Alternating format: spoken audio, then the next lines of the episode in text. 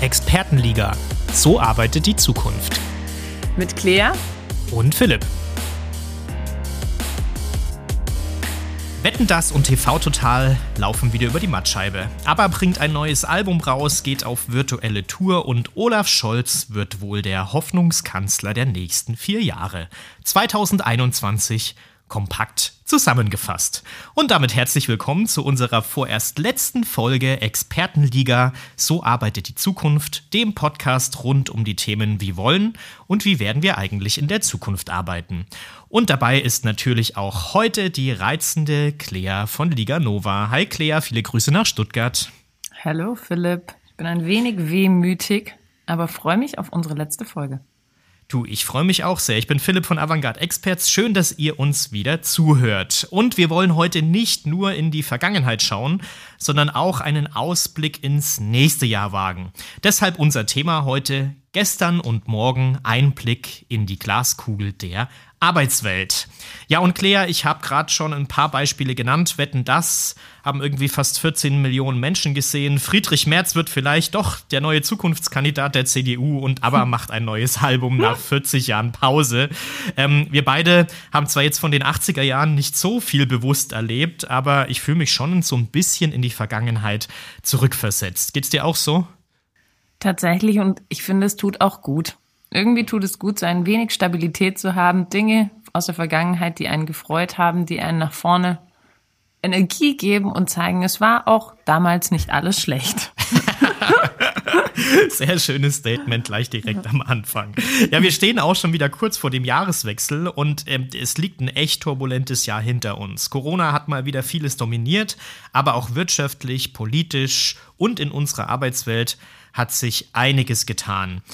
Ja, in den letzten zehn Podcast-Folgen haben wir uns genau mit diesen Themen beschäftigt. Wir haben uns ähm, ja mit der Entwicklung der modernen Arbeitswelt auseinandergesetzt. Wir haben analysiert, kommentiert und unsere Sicht der Zukunft wiedergegeben.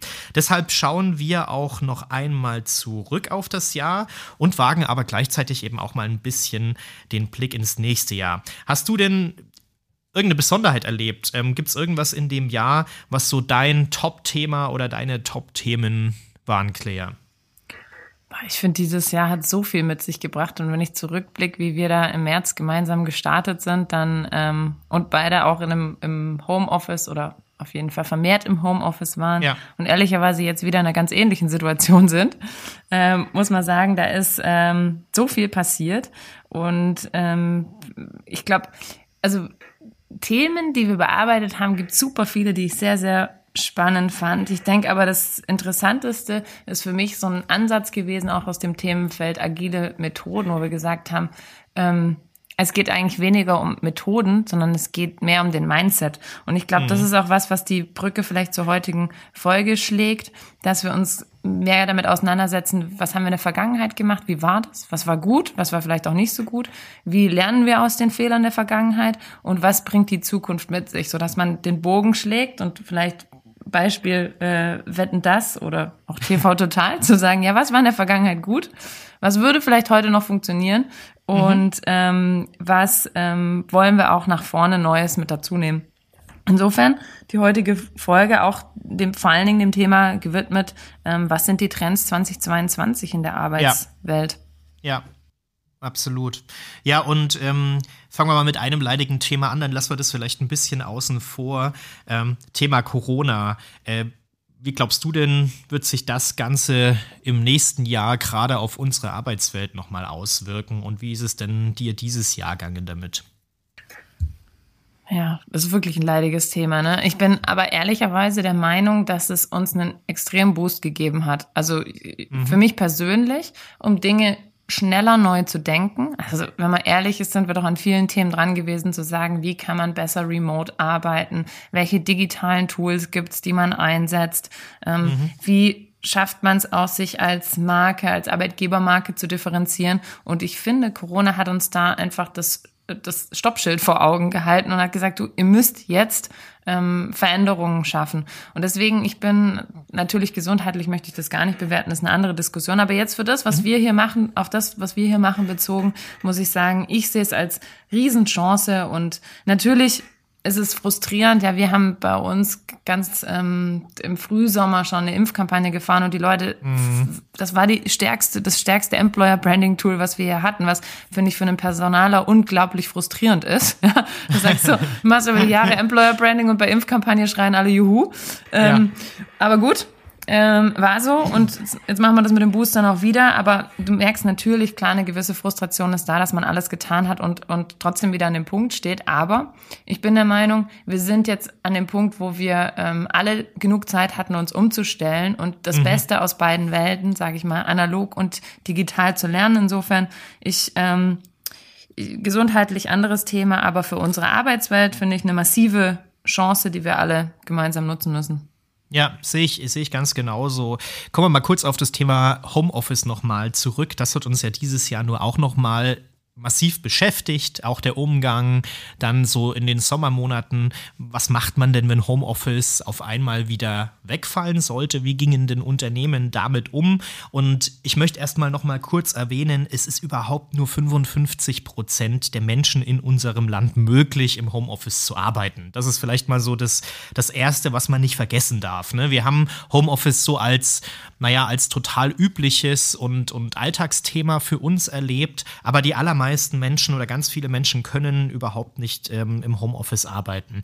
Dann haben aber schon vor der Pandemie ja 82 Prozent derjenigen, die überhaupt einen Job von zu Hause aus machen könnten, gesagt, ja gut, also ich will das und ich bin auch davon überzeugt, dass das im Homeoffice geht.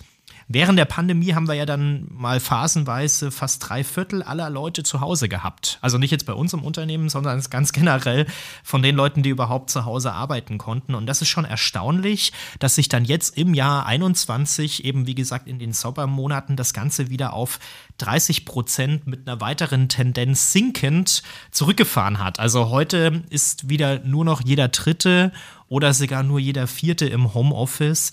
Also ich bin mir nicht hundertprozentig sicher, ob wir denn den Umgang mit Homeoffice in der Summe als, ähm, als Gesellschaft so richtig schon gelernt haben, obwohl es mhm. jetzt ja fast zwei Jahre äh, vorhanden ist, mhm. oder ob wir das vielleicht auch nur so als nötige Übergangszeit ähm, oder notwendige Übergangszeit für uns genutzt haben. Ne? Also wir haben ja viel drüber gesprochen. Klar, bei der Bekämpfung des Virus war ganz sicherlich Homeoffice ein, ein wichtiges Mittel, zumindest ein vorübergehend wichtiges Mittel. Aber was man nicht vergessen darf, und das haben wir in der Podcast-Folge damals ja auch ausführlich besprochen, die Leute sind zufriedener, fühlen sich gewertschätzter dadurch, dass sie nicht so stark kontrolliert werden oder nicht mehr das Gefühl haben, kontrolliert zu werden. Also man gibt auch viel, viel mehr Vertrauen, ähm, weniger Leute sind ganz generell krank. Ist ja auch mhm. mal ein mhm. Vorteil, den man als Arbeitgeber vielleicht hat. Ja. Ähm, aber es fehlt auf der anderen Seite eben auch der fachliche Austausch. Man hat nicht so eine starke Trennung zwischen Privatleben und Arbeit. Und das finde ich auch in dieser ganzen Homeoffice-Diskussion nach wie vor nicht sauber aufgearbeitet, dass man sich mal dazu ähm, entscheidet, wir wollen, dass viele Leute wieder im Büro arbeiten, damit man auch mal irgendwann geht. Ja. Damit eben der Arbeitstag mal zu Ende ist und das Privatleben wieder anfängt. Oder wie hast du das erlebt? Ja, ich glaube, Philipp, tatsächlich den, ähm, den, den Satz, den du vorhin gesagt hast, dass wir den Umgang nicht so richtig gelernt haben. Ich glaube tatsächlich durch diese Restriktion zu sagen oder diese sehr restriktive Vorgehensweise, du musst jetzt im Homeoffice arbeiten, ja. ähm, hat sich das für die Menschen angefühlt nach keiner freien Wahl, was es auch nicht war. Und Stimmt. das fühlt sich dann immer schlecht an. Deswegen glaube ich auch die Tendenz dann wieder, als es möglich war, ins Büro zurück, weil man gesagt, hat, ich habe jetzt die Möglichkeiten wieder und diese, also ich weiß nicht, wie es dir geht, aber wir sind doch auch Menschen, die gerne zusammenkommen. Ja, das heißt, der Wunsch war Absolut. einfach groß, eine gewisse Form der Interaktion und zwar der persönlich zwischenmenschlich physischen Interaktion mhm. äh, wieder zu haben, war einfach da. Und ich glaube, mhm. es wird spannend, wenn beides immer möglich ist. Und dann gilt es, zu die besten, die beste Kombination aus beiden zu schaffen. Und ich bin auch total bei dir. Wir werden unsere, unsere Live-Interaktion und unsere Büros mit, mit all den Möglichkeiten zusammenzukommen immer aufrechthalten. Ja, aber das ist ein super, äh, super Übergang. Die Ampel, die ja nur jetzt gerade noch äh, tagt, ob sie eine Regierung bilden möchten, sieht ja ganz gut aus. Die müssen sich ja unweigerlich mit dem Thema wieder beschäftigen und sind jetzt gerade mit Maßnahmen wieder unterwegs. Es ist gar nicht so unwahrscheinlich, dass wir wieder eine flächendeckende Homeoffice-Regelung oder zumindest Empfehlung in den nächsten Tagen und Wochen bekommen werden. Also es bleibt spannend, wie dann zum Schluss der Umgang auch in Unternehmen äh, bleiben wird. Ja, Politik, wenn wir schon mal dabei sind, hat natürlich auch in 2021 eine ganz große Rolle gespielt gespielt und wird uns jetzt auch im nächsten Jahr wieder beschäftigen. Die kommende Regierung hat nicht nur massiv mit Corona zu kämpfen, sondern natürlich auch mit dieser neuen Konstellation. Das erste Mal haben wir eine Regierung mit drei Parteien.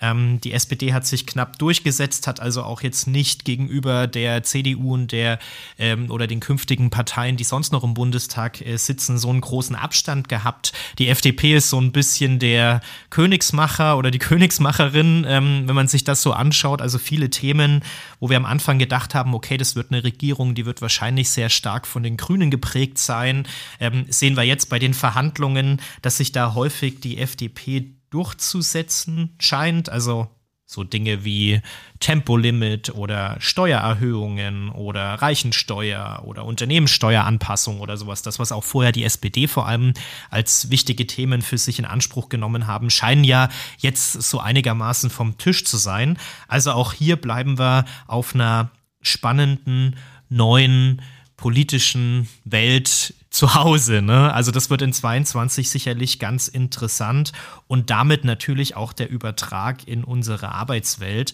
weil nicht nur ähm, die Politik muss sich Gedanken machen, wie unsere Arbeitswelt später aussieht, sondern natürlich auch unsere Unternehmen selber, die davon aber sehr abhängig sind. Also mhm. Kohleausstieg ist jetzt mal nur ein Thema, was ja offensichtlich früher kommen wird oder auch das ähm, ja, Aussetzen oder der frühere Ausstieg aus dem Verbrennermotor, was sehr große Wirtschaftszweige beeinflussen wird. Alles alles das hat ja einen unmittelbaren Einfluss auf unsere Arbeitswelt. Und ein Thema, Claire, hat auch einen sehr großen Einfluss auf unsere Arbeitswelt, nämlich das Thema Gleichberechtigung und Benefits mhm. war für mich ein riesengroßes in 2021, weil eben beispielsweise sowas wie eine Impfkampagne oder ein Angebot von Homeoffice oder ähm, keine Ahnung, ein Package, was man den Mitarbeitern nach Hause geschickt hat, ähm, auf einmal ganz neu dazukamen. Es war ja vorher, ich meine, klar hat man sich auch mit Arbeitssicherheit und mit, mit einem Betriebsarzt und sowas beschäftigen müssen und das auch gemacht, aber es war nie ein, nie ein großes, präsentes Thema. Auf einmal ein großer Benefit und zusätzlich, ähm, Thema Gleichberechtigung war trotz der Pandemie irgendwie omnipräsent. Ne? Und da haben wir jetzt politisch ähm, jetzt nicht so eine optimale Lösung gefunden. Der neue mhm. Bundestag ist auch wieder bloß mit einer sehr geringen Frauenquote versehen, sind 34 Prozent oder sowas, zwar ein bisschen gestiegen, aber jetzt nicht so das Riesenvorbild. Und bei dem Thema Frauen in der Wirtschaft, hat sich auch seit unserem Podcast, äh, den wir da mal Mitte des Jahres gemacht haben, gar nicht so viel geändert. Also von mhm. den irgendwie 190 DAX-Vorständen oder Vorstandsposten, die es gibt, sind auch äh, nach wie vor nur fünf weiblich besetzt. Also es gibt nach wie vor auch gute Gründe, sich mit diesem Thema weiterhin zu beschäftigen, denn wir wissen alle, dass Studien ja auch belegen, dass die Gesellschaft in der Gleichberechtigung auch sehr, sehr stark profitiert und unsere Wirtschaft profitiert. Mhm. Ja, und dann ähm, haben wir, glaube ich, unzählige ähm, andere Themen, die uns auch in diesem Jahr beschäftigt haben. Ähm, aber was, was siehst du denn noch so als, als große Klammer vielleicht? Ja, tatsächlich finde ich interessant jetzt ähm, das Beispiel, die Politik diskutiert ja gerade darüber, ob es ein verpflichtendes 3G-Modell am Arbeitsplatz ja. gibt. Und mhm. das klingt nach einem kleinen Thema, für mich aber in dem Zusammenhang, also was ein großes Personalthema ist, Diversity und Inclusion, äh, kann ja. man das durchaus mal kontrovers diskutieren im Sinne von, wenn du dieses Modell einführst, dann grenzt du automatisch Personen aus. Jetzt mal ohne Bewertung, ja, was, mhm. was für eine Haltung dahinter steckt, aber du grenzt eine Gruppe von Menschen aus. Und eigentlich ist für uns in unserer sag ich mal, in der zukunftsorientierten Personalarbeit ist es extrem wichtig, Diversität zu schaffen. Und wir hatten das auch in unseren Themen. Also gerade das Thema ja. Diversity hatten wir einmal ja. über Gendern, ähm, haben wir aber auch über das Thema Frauenquote ähm, genau. abgedeckt. Und ähm, wir wissen, wie wichtig es ist. Und insofern ist für mich das eher so ein wirklich ein grundsätzliches Thema. Wie weit greift die Politik ein, Vorschriften zu machen, die tatsächlich zur Ausgrenzung von spezifischen Gruppen führt? Ja, wie wie sehr stellst du Gesundheit über alle anderen Themen? Und mhm. ich verstehe das, dass Gesundheit über allem steht, aber es ist trotzdem ein Thema, was man kritisch diskutieren kann. Insofern finde ich das schon spannend, was die Politik macht und wie wir das dann als Unternehmen in unsere individuelle Kultur eingebettet bekommen und wie wir damit umgehen. Genau. Und ich meine, wir hatten das auch, dieses Thema Diversity ähm, über, wie sag ich mal, Arbeitsklima, also unsere Folge damals Klimakrise mhm. im Büro, mhm. ja, dass wir festgestellt ja. haben, es ist auch extrem wichtig, eine diverse Workforce zu haben und Mitarbeiter zu haben und Mitarbeiterinnen zu haben mit ganz verschiedenen Hintergründen, ähm, mhm. weil man dadurch einfach einen im, im besten Falle effizienter und produktiver arbeitet, weil die, das Miteinander auseinandersetzen auch oft zu den besseren Lösungen führt. Insofern Sicher. ist es extrem wichtig, dass wir da ähm, ganz, ganz vorsichtig agieren und als Unternehmen auch eine Haltung dazu entwickeln. Mhm. Und die Stimmung, sage ich mal, im allgemeinen Büro ähm, ist eben nicht nur davon abhängig, ähm, dass man niemanden ausgrenzt, sondern wir hatten eben auch die Diskussion darüber, was was ist das, was machen transparente Gehälter mit der Stimmung? Mhm. Ja, ist das Pro oder Contra? Und ich glaube, da gibt's für beide Seiten Pro und Contra. Aber zusammenfassend auch da wieder, im Endeffekt geht es ja darum, dass die Mitarbeiter sich fair behandelt fühlen. Und genau. Äh, das heißt, es braucht eine gewisse Transparenz, die sicherstellt, dass man keine Unterschiede macht aufgrund von Geschlecht, aufgrund von Kultur oder ähnlichen Punkten. Mhm. Aber mhm. muss ich deswegen wissen, was wie gen genau auf den Euro, wie das Gehalt meines Gegenübers ist? Eher nicht. So. Eher nicht. Sind, sind wir uns einig. Und ja. auch das Thema Benefits ein Thema, um, sage ich mal, die mhm. Stimmung hochzuhalten. Ähm, kann man durchaus kritisch diskutieren, weil ähm, es ist nicht immer so, dass äh, viel hilft viel, sondern es ist mehr auch da wieder der Punkt, wie sind wir als Unternehmen, was ist unsere Kultur und was sind damit verbunden die Maßnahmen, genau. die wir unseren Leuten anbieten möchten. Genau, und ich finde, dass das gerade äh, in, in diesem Jahr und im letzten Jahr auch nochmal so richtig offensichtlich geworden ist, dass die Gießkanne, was Benefits angeht, eben nicht das, nicht das richtige Mittel ist. Ne? Es sind oft äh, umständlich zu messen, schon mal überhaupt nicht.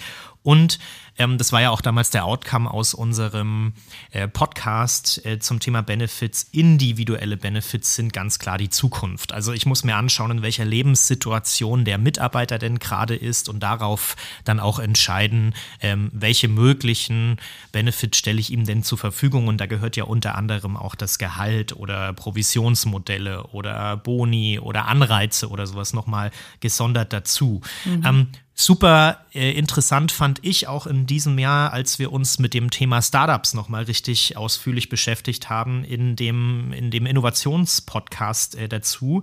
Ähm, denn da hat man auch noch mal so ein bisschen gemerkt, wo vielleicht auch in Deutschland oder in Mitteleuropa das so unsere Herausforderungen sind. Ne? Wir haben so tolle Innovationen in den letzten Jahrzehnten auch bei uns entwickeln können. Also von MP3-Format über Motorrad, Fernseher, Homöopathie, was weiß ich. Also mhm. im Prinzip aus allen Lebensbereichen gibt es ja tolle deutsche Erfindergeschichten. Und die Übertragung in das Jahr 2020, 21, 22 und den nächsten Jahren haben wir aber da noch gar nicht so hundertprozentig geschafft, dass Deutschland mhm. auch als innovativ und als, als zukunftssicher äh, gelten würde. Ne? Dann wollen wir vieles oder können wir vieles aus dem Silicon Valley, aus den USA lernen, aus Israel vielleicht lernen. Also da gibt es viele, viele Hotspots in der ganzen Welt. Ja, vielleicht schwieriges Wort im Moment, aber sagen wir es trotzdem mal. viele, Hotspot, viele Hotspots in der Welt für Startups und für Innovation. Und Deutschland gehört eben leider nicht so stark dazu, wie wir es eigentlich haben wollen. So, und ähm, trotzdem gibt es ein paar Lichtblicke, das ist ja auch ganz wichtig. Bayern, Berlin, auch Baden-Württemberg sind äh, in den Top 30 innovativsten Regionen. Das ist ja schon mal was. Aber wir haben sicherlich dort noch einiges an Nachholbedarf. Für mich ist das aber einer der ganz wesentlichen und wichtigen Punkte auch aus Themen wie Klimawandel, aus ähm, Themen wie Digitalisierung und sowas als Gewinne herauszugehen. Jetzt nicht nur auf Deutschland bezogen, sondern in Europa ganz generell. Wenn wir schaffen, dort innovative, gute Startups äh, zu etablierten Unternehmen zu entwickeln, dann haben wir echt eine riesengroße Chance, auch in der Arbeitswelt der Zukunft eine wesentliche Rolle zu spielen, auch in Konkurrenz zu äh, China, zu Korea und eben zu USA, ähm, Indien und sowas, die natürlich viel größer sind deswegen eine ganz andere Macht haben. Ja. Aber ähm, ich glaube, das passt auch gut zu uns als Innovationsregion, die wir eigentlich immer waren. Ja, absolut. Also da gebe ich dir komplett recht. Und die Frage ist jetzt, wie schaffen wir es, unseren Fokus stärker auf Innovation zu legen? Das heißt, mhm. was muss sich denn verändern? Und gerade jetzt für den Personalbereich, ein Bereich, für den ich stehe, ähm, geht es im Schwerpunkt darum, wegzukommen von der Verwaltung hin zur Gestaltung. Ja, weil das, ja. was du sagst, wir müssen eigentlich die Technologien, die da sind, nutzen, also alle digitalen Technologien, um auch einen Teil der standardisierten Aufgaben zu digitalisieren, um mehr Kapazität zu haben, sich genau. mit der Zukunft zu beschäftigen und zu sagen, Richtig. was können wir denn nach vorne anders machen? Und ich finde es gerade im, sag ich mal, im HR-Bereich sehr interessant, wie da teilweise noch mit Ordnern gearbeitet wird, ja, wo die Personalakten ja. abgelegt sind ja. und wie die Prozesse sind, dass man irgendwo einen Urlaubsantrag äh, ausdruckt, äh, unterschreibt und irgendwo abgibt und dann wird er eingescannt teilweise. Und also da gibt's ja Prozesse, da wird's dir schwindelig. Und ich glaube, das ist jetzt bezogen auf HR ein ganz wichtiger Punkt, zu sagen, wie schafft man es, ähm, die Standardverwaltungsaufgaben möglichst gering zu halten, um mhm. mehr Möglichkeiten zu haben, zu gestalten, die Arbeitswelt mitzugestalten, weil für mich ist HR ein ganz zentraler Punkt dabei, diese, diesen Wandel mit zu begleiten und insofern ähm, ist ja auch spannend zu sehen, was es da für Softwarelösungen gibt, wie sich die, wie die explodieren am Markt, mhm. ja, ähm, die ja. einfach dazu dazu führen, die Standardprozesse irgendwo abzuwickeln. Und ähm, nicht nur die Standardprozesse, was tatsächlich noch ein weiterer wichtiger Punkt ist, ist das Thema Daten. Das, das mhm. ähm, haben wir ja auch immer wieder zu sagen, wie schaffen wir es, aus der Vergangenheit zu lernen und etwas genau. in der Zukunft besser zu machen. Und da ist ganz wichtig, erstmal auf einem guten Datensatz aufbauen, den zu analysieren und zu sagen, okay, was, was steht denn in Korrelation miteinander? Ähm, wie entwickelt sich die Arbeitszufriedenheit, wenn wir Folgendes machen? Ähm, und dazu brauchst du einfach extrem viele Daten und das ist auch ein großer Vorteil all dieser Softwarelösungen, die es da gibt. Ja? Und da gibt's wirklich einige von Kenyo, HRWorks, äh, Reg Systems, Monday, Yakando, aber eben auch äh, Personio bei euch um die Ecke, ähm, ja. die es jetzt tatsächlich geschafft haben, eine 6 Milliarden äh, Dollar Bewertung zu bekommen. Also mhm. ähm, man sieht, wie wichtig dieses Thema ist und vor allen Dingen, wie weit hinten ähm, unsere, ich sag's jetzt so, Personalabteilungen noch sind. Absolut, ja. Und es ist nicht nur die Personalabteilung in vielen Unternehmen, die dafür, naja, sag mal, verantwortlich ist, sondern es sind ja oft auch Unternehmer oder Unternehmensentscheidungen gewesen in der Vergangenheit, dass man gesagt hat, ja, okay, an der Ecke brauchen wir nicht so viel machen. Lass uns mal mit Vertrieb beschäftigen, lass uns mal mit Produkt beschäftigen oder mit der Dienstleistung, die wir anbieten. Aber HR ist eben für uns so ein Verwaltungsapparat, wie es Controlling oder Buchhaltung ja. immer war. Und dass sich dort sehr vieles ändert, ist ähm, total total notwendig. Kleine Anekdote, ich habe gestern einen Strafzettel bekommen.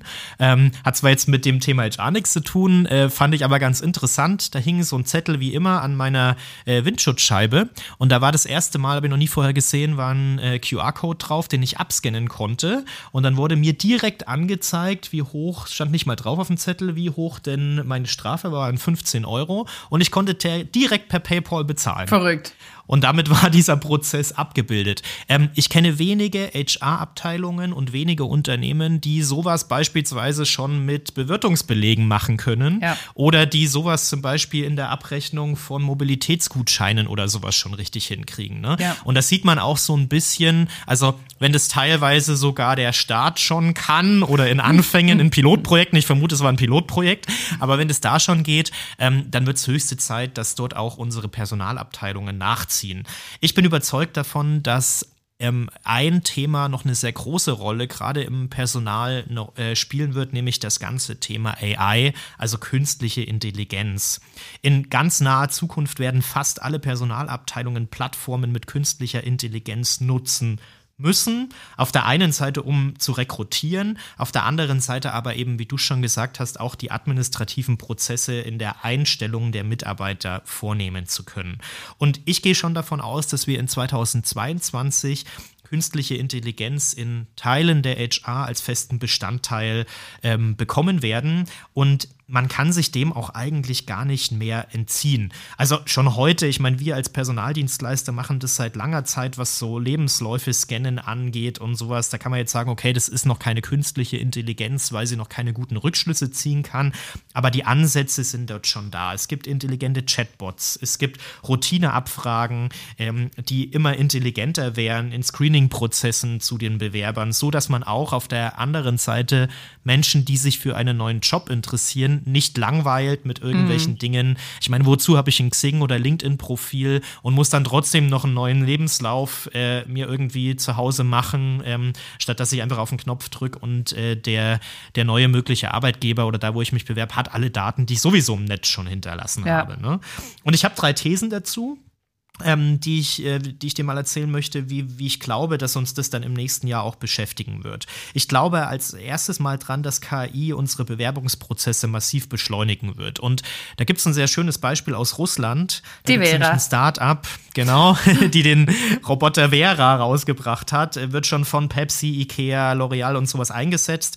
Äh, die kann bis zu 50.000 Interviews pro Tag führen filtert ähm, über fünf, sechs Jobportale und macht schon die Kandidatenprüfung und Kontaktaufnahme nahezu äh, allein. Also es lohnt sich mal zu googeln nach dem Robert Vera. Mhm. Ähm, das geht im Moment natürlich hauptsächlich mal bei noch relativ, ich sag mal, einfachen Jobs. Also wenn die Jobs sehr kompliziert mit komplizierten Ausbildungen und sowas sind, dann findet das auch seine Grenzen. Aber bei Aushilfsjobs, bei äh, Jobs, die man ohne große Anlernzeit machen kann, funktioniert das schon ganz prima. Mhm. Und Vera hat schon eine Trefferwahrscheinlichkeit ähm, von über 82 Prozent. Insofern sind wir da auf einem sehr guten Weg und sie lernt eben Stück für Stück dazu, also im Prinzip bei jedem Vorstellungsgespräch und wenn die zu 50.000 Vorstellungsgesprächen am Tag in der Lage ist, kann man sich ungefähr vorstellen, welcher Geschwindigkeit sich das weiterentwickelt. Also erste These, beschleunigt Bewerbungsprozesse. Wie schön wäre es, Philipp, nur ganz ja? kurz, wie schön wäre es, wenn wir zwei 50.000 Bewerbungen am Tag hätten, oder? ja, Was meinst du? Das, das ist so. Ähm, ich weiß gar nicht, ob das so schön wäre. Aber wär, ja, mit Vera dann schön. ja schon. Genau, wenn Vera dann mhm. die Besten da raussucht, äh, dann wäre das, dann wäre das ganz toll. Aber ich glaube, das wird noch ein bisschen dauern. Mhm. Neben der These, dass äh, KI unseren Bewerbungsprozess beschleunigt, glaube ich aber auch, dass ähm, Algorithmen ähm, diskriminieren nach wie vor mhm. und auch unsere alten Muster verarbeiten, die wir über Jahrzehnte uns selber angelernt haben und woraus natürlich auch dann eine KI äh, Daten ziehen muss. Und es wird eine Hauptaufgabe sein im nächsten Jahr, das zu verhindern. Also wir alle kennen so das Amazon-Beispiel, die äh, das ausprobiert haben. Ich glaube, es gab es auch beim Mediamarkt Saturn mal, ähm, wo dann bewusst auch ein Algorithmus sehr viel mehr Männer ausgewählt hat, weil man halt in der Vergangenheit keine Frauen äh, gefunden hat, zum Beispiel für IT-Jobs oder sowas. Und daraus die, äh, der Algorithmus dann gesagt hat, Mensch, Männer müssen besser geeignet sein für den Job, was per se ja Unsinn ist. Also wir müssen aufpassen, dass wir im Recruiting, weil da menschelt es eben auch, das ist oft anders wie bei Produkten, wo man KI neutraler einsetzen kann. Wir müssen auch vor allem uns damit beschäftigen, wie die künstliche Intelligenz denn auch ethisch und ähm, auf einer persönlichen Ebene die richtigen Rückschlüsse zieht. Ne? Dafür gibt es schon einen Leitfaden, zum Beispiel vom Ethikbeirat HR Tech, ähm, wo es um dieses KI-Thema geht. Aber das ist so die zweite große These, die ich habe. Damit müssen wir uns beschäftigen. Und die dritte, dann bin ich auch durch mit meinen äh, mhm. KI-Thesen. Die dritte ist, Führungskräfte müssen mit KI umgehen lernen. Ähm, und äh, wir wissen alle, was, was die Maschine macht zumindest oberflächlich, aber wir müssen dort auch in die Tiefe gehen können, um als Führungskräfte die richtigen Schlussfolgerungen zu ziehen. Also das mhm. wird noch ein großes, äh, großes Thema, denn nur ein Fünftel der ähm, Mitarbeiter oder Führungskräfte, die heute schon in irgendeiner Form KI im Einsatz haben, überwachen ihre Modelle so richtig aktiv, also wissen tatsächlich, was in der Tiefe, in der Tiefe da passiert und die Befürchtungen von vielen ähm, ja, Unternehmen ist dann natürlich auch, dass unter Umständen Bewerber sagen, hey, ich habe verstanden, wie das funktioniert und optimieren dann ihren Lebenslauf so, äh, wie es richtig ist oder geben die Antworten, die die Maschine vielleicht auch hören möchte. Und hier müssen wir auf beiden Seiten aufpassen, dass wir die richtigen ähm, Schlüsse ziehen. Ja. Also das ist das große dritte Thema und wir werden uns nächstes Jahr damit massiv auseinandersetzen. Da bin ich total überzeugt davon. Mhm. Das ist halt echt spannend, was du sagst. Eigentlich geht es darum, dass wir keine Berührungsängste mit neuen digitalen Tools haben und uns da ganz genau. natürlich mit beschäftigen.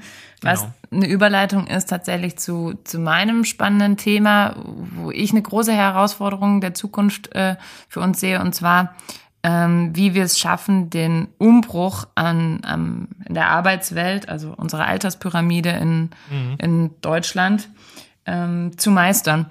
Und ja. da ist die Frage, wie schaffen wir es, die Generation Z oder in Neudeutsch die Gen Z ähm, bei uns äh, zu integrieren und zu verstehen, was macht die aus, was erwarten die, wie ticken die und wie schaffen mhm. wir es, die Brücke zwischen den verschiedenen Generationen zu schlagen, weil das bringt uns Absolut. ja jetzt auch nichts, wenn wir ausschließlich diese ja. Generation ansprechen. Und äh, insofern, das finde ich ein ganz spannendes Thema. Ähm, ich meine, nach Definition sind es die Leute, die ab 99 geboren sind, teilweise ab, äh, ja. ist die Definition ab 95. Also ähm, ist, ich glaube, darauf kommt es nicht an. Grundsätzlich ist die Frage, was charakterisiert diese Generation? Mhm. Und das sind einfach Digital Natives. Ähm, dass die, die ticken anders, die sind es anders gewohnt, mit, mit mit digitalen Tools zu arbeiten.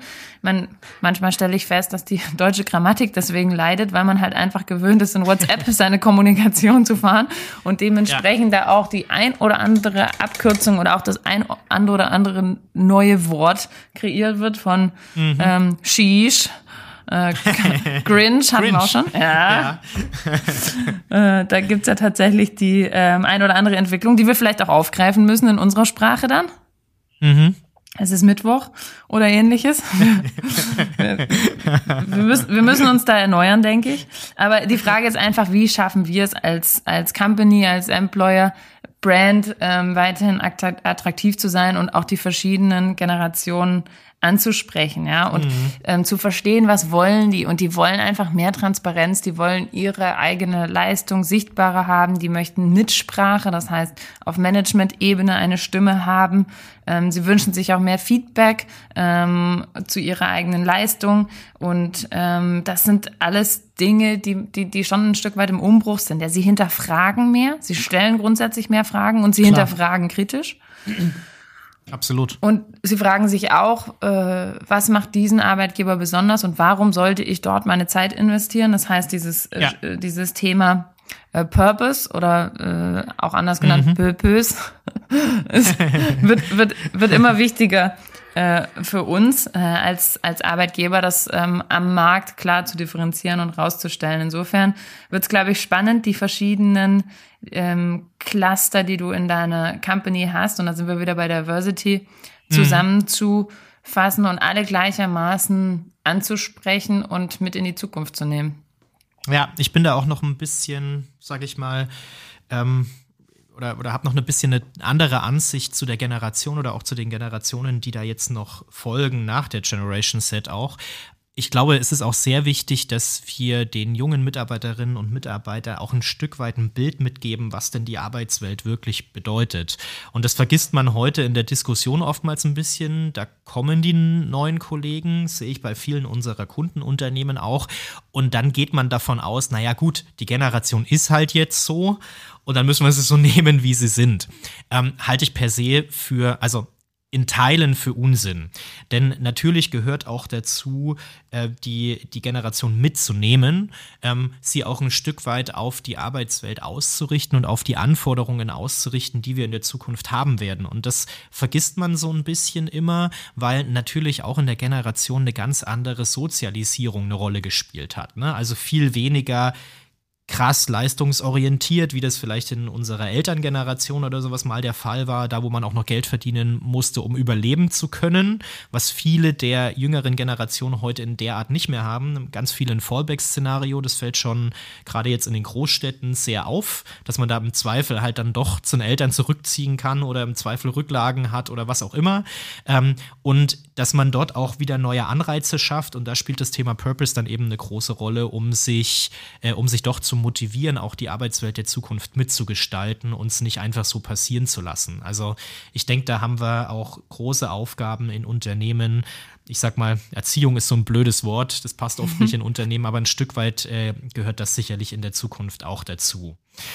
Ja, liebe Clea, ähm, eigentlich eine schöne Zusammenfassung unserer gemeinsamen Podcasts aus diesem Jahr, finde ich. Mhm. Ähm, mir hat es wirklich unfassbar viel Spaß gemacht. Äh, vielen Dank äh, dir auch nochmal, dass du dir die Zeit genommen hast, dass wir das zusammen machen. Und natürlich auch vielen, vielen Dank an unsere Zuhörer für das Feedback und die vielen Themenvorschläge, die wir bekommen haben. Am Ende, Claire, was waren denn so deine wichtigsten Themen aus den Podcasts, wenn du es nochmal ganz kurz zusammenfassen möchtest? Hm, ich, ich, muss gestehen, dass ich tatsächlich jeden einzelnen spannend fand, weil es ja hm. mir, und ich weiß nicht, wie es dir geht, also mir hat es auf jeden Fall die Möglichkeit gegeben, auch nochmal intensiver in die Themen einzusteigen, ja, und sich Gedanken zu ja. machen, was das bedeutet. Deswegen, mich hat es genau. persönlich unglaublich weitergebracht ähm, für die Arbeit, die wir hier tun. Ähm, mhm. Ich muss sagen, es ist so ein bisschen die, die die Gesamt, das Gesamtthema kommen aus so Diversity, also das Thema Gendern, Frauenquote, ähm, mhm. Wie schaffen wir es da, eine, eine, ja, eine diverse Workforce hinzukriegen und denen und sie auszurichten auf ein gemeinsames Ziel, auf einen gemeinsamen Zweck und Sinn? Und mhm. wie schaffst du es als Arbeitgeber, dich da richtig zu positionieren und zwar aber auch ehrlich zu positionieren, ja?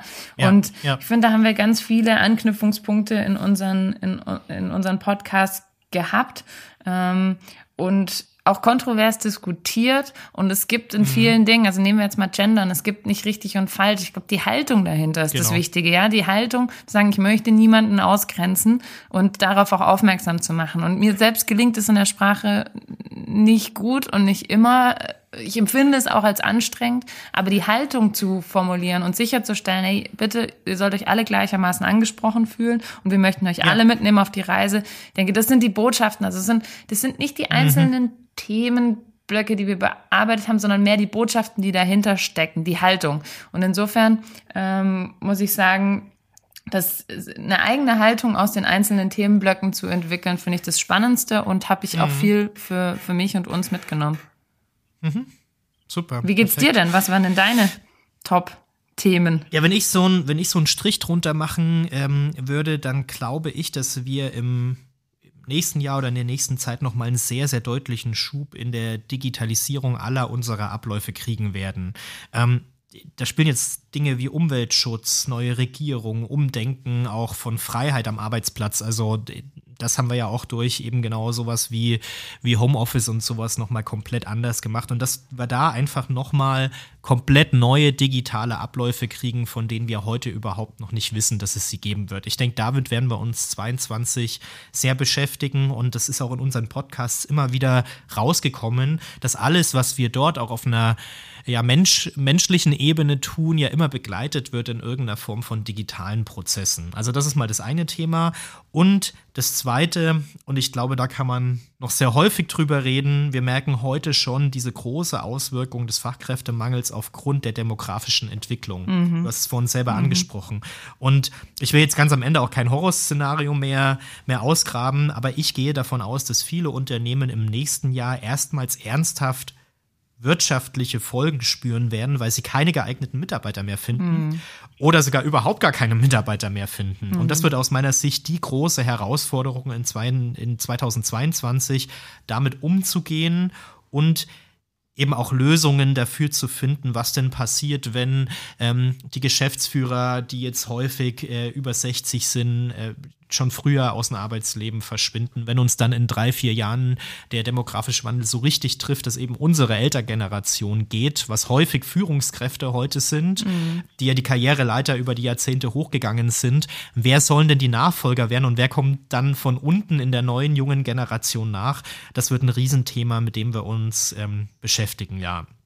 Und ähm, ich sag mal so, das lässt sicherlich auch irgendwie viel Spielraum für ganz neue Themen, die man auch in 22 in einem Podcast mhm. besprechen könnte. Also vielleicht gehen wir ja dann auch mal in eine zweite Runde. Ja. ja, so oder so würde ich aber sagen, beobachten wir zwar ja den Arbeitsmarkt auch für unsere Zuhörer, für euch da draußen weiterhin und versuchen auch unseren Beitrag zu leisten, dass mal in jedem Fall die Zukunft der Arbeitswelt eine gute Zukunft der Arbeitswelt wird. Ganz am Ende kann ich eigentlich nur noch sagen, herzlichen, herzlichen Dank fürs Zuhören. Es war mir eine große Freude.